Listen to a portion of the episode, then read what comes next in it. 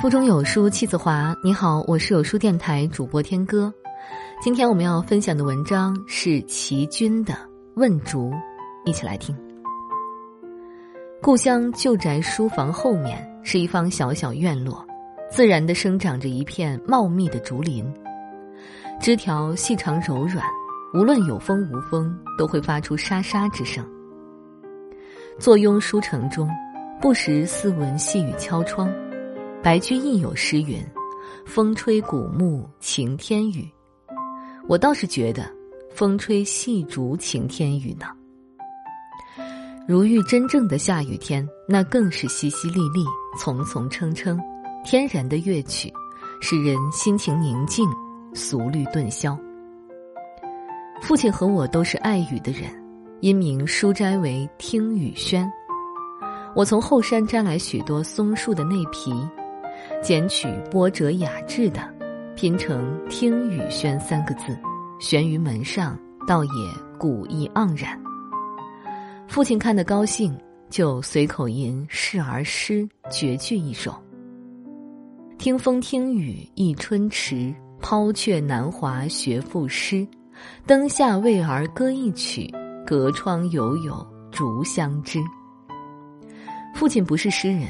他的诗都是乘兴而作，自嘲为打油。我吟无再三，内心与感激中带着一分凄恻，因为我深深体味到父亲晚年寂寞的心境。父女相依中，乃不由引竹为知音。那时父亲的肺病已日渐沉重，避日寇于穷乡，药物缺乏。千辛万苦托友人自上海带回的退热药丸，总是远水难救近火。因此，他每天下午四五点以后，潮热渐渐上升，精神顿觉萎靡。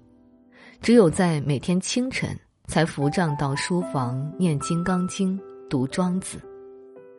我随时在侧，看他脸颊一天天消瘦，语声一天天低微，内心的忧急和酸楚。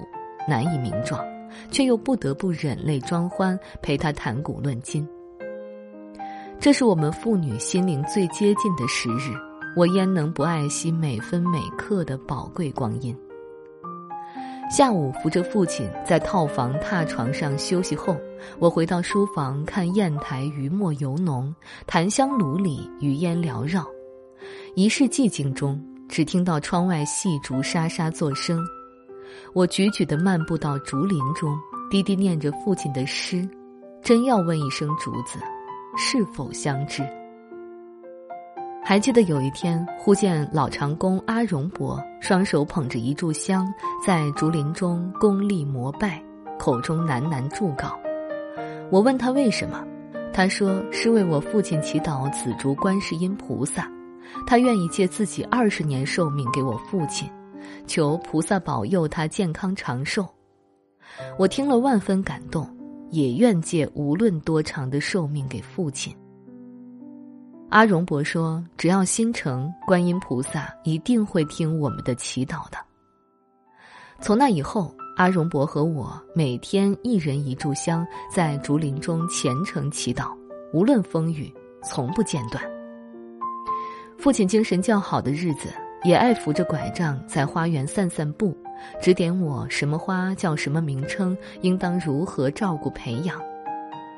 可是后来，体力日衰，散步都没力气了，就躺在榻床上，命我去厨房为他熬药。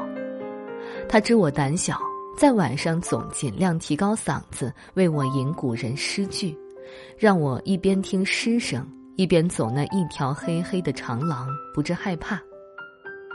可是渐渐的，他的声音沙哑了，连说话的微弱声音都听不清了。战乱中的生离死别是人间最悲痛的事儿。父亲逝世后，我只身赴及上海，大学毕业后回到故乡，老屋书房一角已为日机炸毁，竹林也成一片废墟，对此满目疮痍。整理凌乱书籍残卷时，意外的发现用松皮拼成的“听雨轩”三字，跌落在墙角。父亲做的那首诗，顿时涌上心头，不禁又跑到后院儿徘徊良久。又忽然发现，地面上到处冒出绿绿的笋尖儿。原来竹子虽被摧毁，而生机不灭，深埋土中的根茎又长出新笋来。我大喜过望，立刻请来工人帮忙将瓦砾残枝等运走，让竹笋得以畅快的成长。不久的将来，这里又可喂成一片竹林了。若是父亲健在，阿荣伯健在，对此一片新生竹林，将会多么高兴，多么安慰！父亲一定又将随性如墨，赋一首示儿诗以遣兴了。我冥想着，低声问竹：在那几年的漫烟烽火中，是否一直和父亲的英灵相伴，做他的知音？没有等得及竹子成林，我又匆匆告别了故土。而至今，那一片遥远的竹林，是否无恙否？是否茁壮？问竹声中，我心澎湃。